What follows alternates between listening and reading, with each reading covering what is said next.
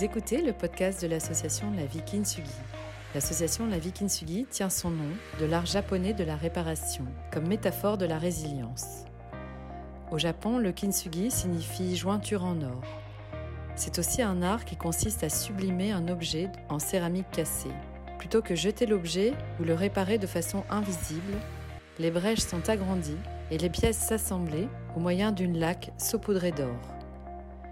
Les réparations ne sont pas cachées, mais mises en avant. On garde l'histoire passée de l'objet, on le rassemble, on le répare et on crée quelque chose de nouveau, de plus beau, de plus fort. Si nous sommes tous d'accord pour dire que la maladie n'est pas indispensable a priori, elle est aussi l'occasion d'une pause dans la vie. Elle impose une remise en question de nos propres aspirations, de notre rapport au corps, et au sens que l'on souhaite donner à notre vie. Ainsi, en complément du traitement médical et afin de soutenir le processus de guérison, les coachs santé de la vie Kintsugi accueillent, écoutent ce qui se vit pour la personne, pour le patient, pour les dents et aussi pour le soignant et permet de cheminer avec la maladie afin de vivre une vie plus sereine, plus riche de sens et en paix. Tout au long de cette année 2021, avec toute l'équipe, nous avons choisi de placer la relation humaine et le cancer au cœur de nos préoccupations. Nous vous invitons à découvrir une nouvelle interview. Bonjour à tous, je suis Laurence Fagner et j'œuvre pour la vie Kintsugi. Chaque mois depuis janvier, nous creusons chacun des piliers de la guérison aux côtés de professionnels ou de patients c'est dans le cadre du pilier environnement que nous avons le plaisir d'accueillir dans ce podcast Marie Pouponneau, experte qualité de l'air. Marie, bonjour. Bonjour Laurence, merci pour cette invitation. Bienvenue dans ce podcast de la vie Kintsugi. Marie, peux-tu tout d'abord nous présenter ton parcours et comment le sujet de l'environnement est entré dans ton quotidien? Alors à la base, j'ai une formation de chimiste, mais je voulais trouver un métier qui faisait sens avec ma sensibilité environnementale. Alors j'ai fait une spécialisation à Bac plus 5 en qualité de l'air et lutte contre le bruit. Aujourd'hui, j'ai plus de 20 ans d'expérience professionnelle en qualité de l'air, principalement en qualité de l'air extérieur, en lien avec le transport, la mobilité. Mais je suis curieuse et euh, du coup, je vais continuer à m'intéresser à la qualité de l'air intérieur et aux autres thématiques qui vont avoir un impact sur la qualité de l'air. Donc la qualité de l'air, en fait, c'est mon quotidien et c'est le quotidien de tout le monde parce qu'on n'y pense pas tous les jours, mais en fait, on respire tous les jours, à tout moment, de l'air. Et oui, on respire. Marie, on entend beaucoup de choses sur l'impact de l'environnement et notamment sur notre santé. En décoder, c'est quoi la qualité de l'air et surtout, quels sont concrètement ces impacts sur notre santé? On parle de qualité de l'air en opposition à la pollution de l'air ou à la pollution atmosphérique, c'est-à-dire le fait euh, que l'air que nous, respirons peut être contaminé du fait des activités humaines. Et cette contamination, elle passe par euh, des molécules chimiques ou des particules qui vont avoir un effet direct sur la santé humaine, mais aussi sur la biodiversité, sur les bâtiments, c'est toutes les traces de salissure que l'on peut voir sur les monuments, sur les cultures, des pertes de rendement, et donc, in fine, sur euh, l'économie générale. On parle beaucoup de changement climatique quand on parle d'environnement, avec comme responsable de ce changement climatique le fameux CO2, dioxyde de carbone. Quand on parle de qualité de l'air, on s'intéresse aux polluants qui vont avoir un effet direct sur la santé tout de suite, maintenant. Pour un peu faciliter la compréhension, je vais citer des polluants dont on entend parler dès qu'il y a un pic de pollution, les particules, l'ozone, les oxydes d'azote. Donc, à la différence des gaz à effet de serre dont je parlais dans le cadre du changement climatique, ces polluants, ils restent moins longtemps dans l'air, mais par contre, ils ont un effet tout de suite, maintenant, sur la santé humaine. Et Santé publique France a récemment démontré que la pollution de l'air extérieur, uniquement liée aux particules fines, est responsable de 40 000 décès chaque année en France. Donc on voit bien que la qualité de l'air, c'est un vrai enjeu de santé environnementale car il va impacter tout le monde.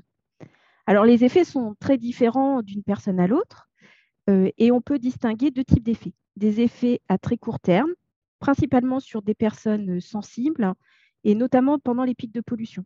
Donc c'est le fait de ressentir une gêne respiratoire ou d'avoir les yeux qui piquent. Donc, une fois, de plus, c'est vraiment la sensibilité de la personne, sa santé aussi, qui va faire qu'elle va être plus ou moins sensible à ces pics de pollution. Ce dont peut-être on a moins conscience, c'est notre exposition de tous les jours à toute une série de polluants à des niveaux qui sont moins élevés que pendant un pic de pollution, mais c'est ces niveaux-là, cette exposition-là, qui va avoir le plus d'effet sur la santé humaine. C'est ce qu'on appelle la pollution chronique. Et cette exposition chronique euh, va apporter des impacts qui sont euh, très importants puisque la pollution de l'air extérieur est classée comme cancérogène de type 1, c'est-à-dire avérée pour les êtres humains, par le Centre international de recherche sur le cancer, le CIRC, qui est l'instance spécialisée de l'OMS, l'Organisation mondiale de la santé. Et, du coup, qu'est-ce que l'on voit comme impact sanitaire? Bah, C'est euh, du stress oxydatif, des inflammations qui vont provoquer des cancers et des maladies cardiovasculaires, respiratoires ou neurologiques. Les effets de la pollution de l'air sur la santé sont vraiment très variés. On pense souvent à cancer lié aux poumons, mais on voit que cette pollution de l'air extérieur, elle a aussi des impacts sur des maladies cardiovasculaires. Euh, on parle euh, du cholestérol, bah, au final, euh, la, pollution de l'air, elle peut avoir les mêmes conséquences. Et puis des études plus récentes de ces dernières années qui nous montrent qu'il y a un lien avec des maladies neurologiques, sans parler aussi des effets sur la reproduction. Alors, je ne voudrais pas laisser croire que la pollution de l'air extérieur en France, euh, ça y est, c'est foutu, 40 euh, 000 euh, décès par an, parce qu'on a aussi des études qui montrent que dès lors que l'on met en place des actions, dès lors qu'il y a une volonté d'agir, on peut diminuer ces impacts. La précédente évaluation de Santé publique France montrait qu'il y avait 48 000 décès chaque année en France liés à la pollution de l'air. La dernière évaluation, c'est 40 000. Pourquoi? Parce que globalement, la qualité de l'air s'est améliorée et que dès qu'on met en place des actions, on en voit le bénéfice.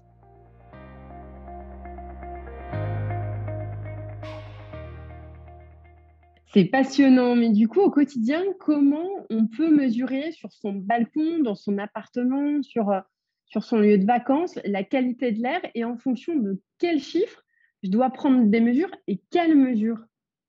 Alors, pour la qualité de l'air extérieur, tu peux regarder les données des, associations agréées de surveillance de la qualité de l'air, les ASCA. Il y en a une dans chaque région. Elles ont tout un site Internet et elles mettent à disposition les données de qualité de l'air extérieur aux différents endroits où elles les mesurent, mais elles font aussi des prévisions. Donc, si tu te sais, par exemple, sensible à la pollution de l'air parce que tu es asthmatique, tu peux regarder tous les jours les données, les prévisions, et en fonction du code couleur qui est associé parce qu'on a un code entre euh, R de bonne qualité jusqu'à R extrêmement dégradé, tu pourras agir. Là, du coup, tu es plutôt dans une réflexion de comment je me positionne. C'est-à-dire, est-ce que euh, aujourd'hui, je sais que ça va être pollué, donc je vais essayer d'être plutôt éloigné des voies de trafic ou alors euh, je sais qu'il va y avoir un pic de pollution à l'ozone, je suis sensible à l'ozone, bah, je vais éviter de sortir au moment où il y a le plus d'ozone. Donc ces données, elles sont complètement accessibles sur le site euh, des ASCA. Et si tu veux avoir une vision d'ensemble de la qualité de l'air aujourd'hui en France, tu vas sur le site euh, atmo-france.org et là, tu as une carte de France avec des pastilles de couleurs partout qui va te dire, bah, voilà, la qualité de l'air, elle est bonne ou moins bonne. Donc ça, c'est pour l'air extérieur. Il y a même des applis, je ne l'ai pas dit, mais il y a même aussi des applis qui existent selon euh, ta région. Et pour l'air intérieur, bah là, tu peux euh, t'équiper. Euh, il y a des micro de, de, plus en plus de microcapteurs qui sont disponibles sur le marché. Alors, ça peut, pour que ce soit fiable, il faut mettre un peu d'argent. Hein. Le, le microcapteur qui est autour de 10-20 euros, il ne va pas être très fiable. Donc, il faut plutôt partir sur une centaine d'euros. Il y a de la littérature qui existe aussi pour dire quels capteurs ont passé certains tests et sont plus, plus ou moins fiables. Donc, tu peux effectivement t'équiper. Et alors, je ne l'ai pas dit, mais la qualité de l'air extérieur ou intérieur, c'est des, centaines, des milliers de molécules, donc on ne peut pas tout mesurer. Donc en fait, selon que tu vas être sur air extérieur ou air intérieur, le capteur ou l'ASCA va regarder une série de polluants qui vont être représentatifs. Et ensuite, on se positionne principalement par rapport aux valeurs dites réglementaires, c'est-à-dire le fait que pour l'air extérieur, l'Europe nous impose des niveaux à ne pas dépasser. Et donc, les ASCA, par exemple, vont dire si on est euh, au-dessus ou en dessous de ces valeurs. Et pour les microcapteurs dont j'ai parlé, là, il y a des recommandations euh, françaises. Notamment, il y a une obligation de surveiller la qualité de l'air dans les lieux qui reçoivent du public, les écoles, les crèches. Et donc là, il y a un propre, un référentiel qui est propre à la qualité de l'air euh, intérieur et la majorité de ces microcapteurs vont dire si on est euh, au-dessus ou en dessous de, de ce référentiel.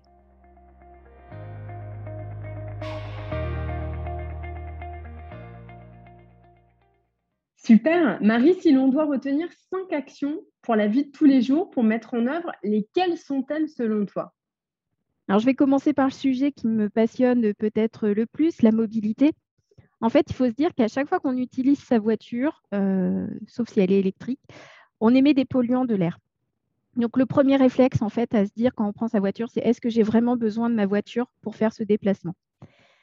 Moi, je suis vraiment à conseiller de faire du vélo. D'abord, c'est bon pour la santé. Il y a des études qui prouvent que le, le risque pollution de l'air est très, très, très minime par rapport au bénéfice global d'une pratique régulière du vélo. Donc, si vous ne vous connaissez pas euh, une sensibilité très forte à la pollution de l'air, n'hésitez pas à faire du vélo.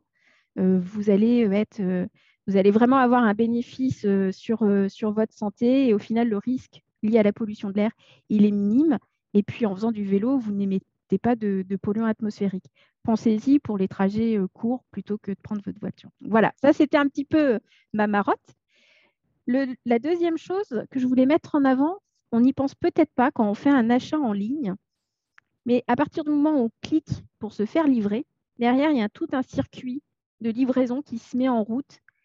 Et plus on cherche à être dans une livraison hyper rapide, en général, on va aggraver les émissions de polluants et de gaz à effet de serre. Donc peut-être, voilà, ma recommandation, réfléchissez vraiment si vous avez besoin d'une livraison à votre domicile, privilégiez peut-être une livraison dans un centre, dans un point relais.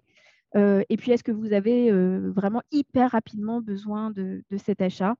Donc, avoir cette réflexion de se dire, est-ce que vraiment mon e-achat est bien nécessaire? Un autre petit sujet aussi que je voulais porter à la connaissance parce qu'il n'est peut-être pas très connu, mais c'est tellement bon, un feu de cheminée euh, au coin du feu, une petite lecture. Bon, bah ça, le feu de cheminée, c'est hyper polluant, hyper émissif euh, de particules.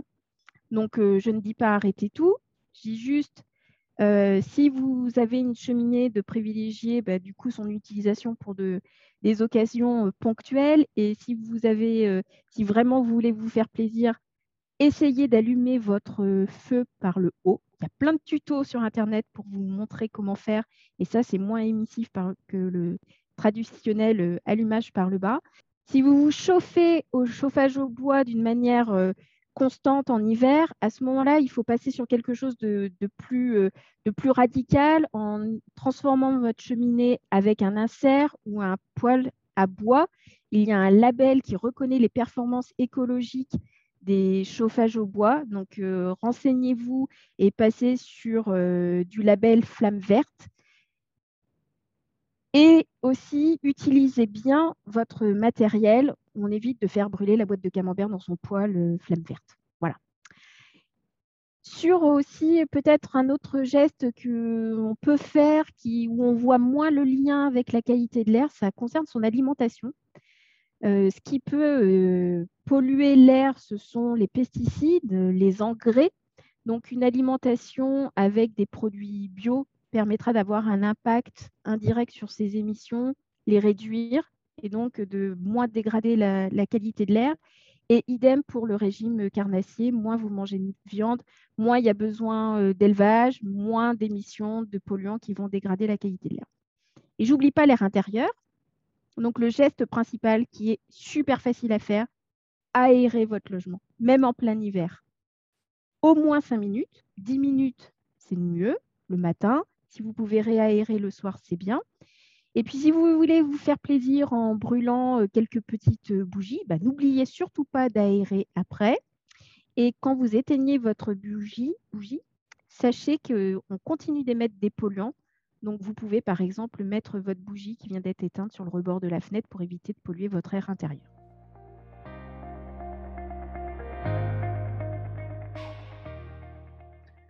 Super, plein d'actions euh, pour le quotidien. Donc, si je récapitule, on fait attention à l'e-commerce, on privilégie le vélo plutôt que la voiture, on fait attention au feu de bois, euh, on privilégie une alimentation bio et on aère régulièrement dans les grandes villes. Euh, dis-moi, Marie, est-ce qu'il y a des, lectures ou des films qui font écho avec, tout ce que tu nous dis aujourd'hui? Alors, je vais peut-être euh, partir sur euh, le domaine des loisirs, parce que c'est un sujet, euh, la qualité de l'air, qu'on a vu, qui peut être assez anxiogène ou en tous les cas un peu difficile. Donc, je, voilà, je vais peut-être porter à connaissance des, lectures, musiques et films pour parler du sujet sans trop s'en rendre compte. Génial, ça nous va bien. Alors, un, un, roman policier que j'ai lu l'été dernier qui s'appelle Chine, retiens ton souffle on est vraiment dans, une enquête avec comme sujet de fond la dénonciation de la pollution de l'air en Chine. Donc vous allez avoir vraiment l'enquête policière, mais aussi des informations sur les sources de pollution. Donc c'était, c'est un, roman qui se lit super bien et qui est assez intéressant. pour l'anecdote, il y a dans le film de Claude Chabrol que la bête meurt, donc qui date quand même un petit peu, une scène ou euh, du quotidien en fait, hein, parce que c'est un dîner entre amis, où euh, des protagonistes du film parlent de pollution de l'air extérieur.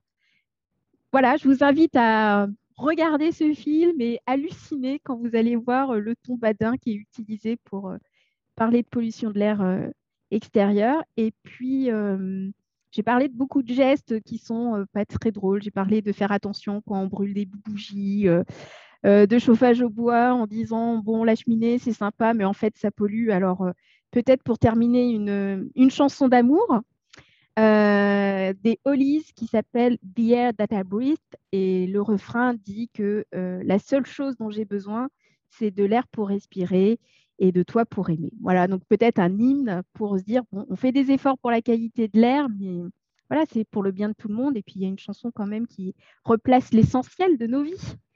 Hmm, ça nous parle l'amour. Et si l'on veut en savoir plus, où, peut-on se renseigner? Alors, le site adem.fr est très complet. Vous allez retrouver euh, des rubriques euh, grand public avec euh, plein de choses sur les, enjeux, le contexte, que faire, donc des choses très pratico-pratiques. Et, ces, choses très pratico-pratiques sont déclinées dans deux guides. Un air sain chez soi sur la qualité de l'air intérieur. Vous allez trouver encore plus de gestes que ce, dont je vous ai parlé. Et puis la qualité de l'air extérieur en 10 questions qui va aussi euh, vous, vous, donner d'autres choses euh, que le vélo. Il y a encore beaucoup à faire, donc euh, n'hésitez pas à, consulter ces deux brochures, le site internet de l'ADEME. Et puis, il y a un site qui s'appelle Erducation, qui permet hum, d'avoir des, parcours pédagogiques sur le sujet de la qualité de l'air euh, selon son profil. Donc des parcours différents, que l'on soit euh, euh, étudiant, enseignant, élu, professionnel de la santé, et qui vont expliquer le sujet de la qualité de l'air et donner le cas échéant des actions à mettre en œuvre. Merci Marie pour toutes ces précieuses informations. Merci.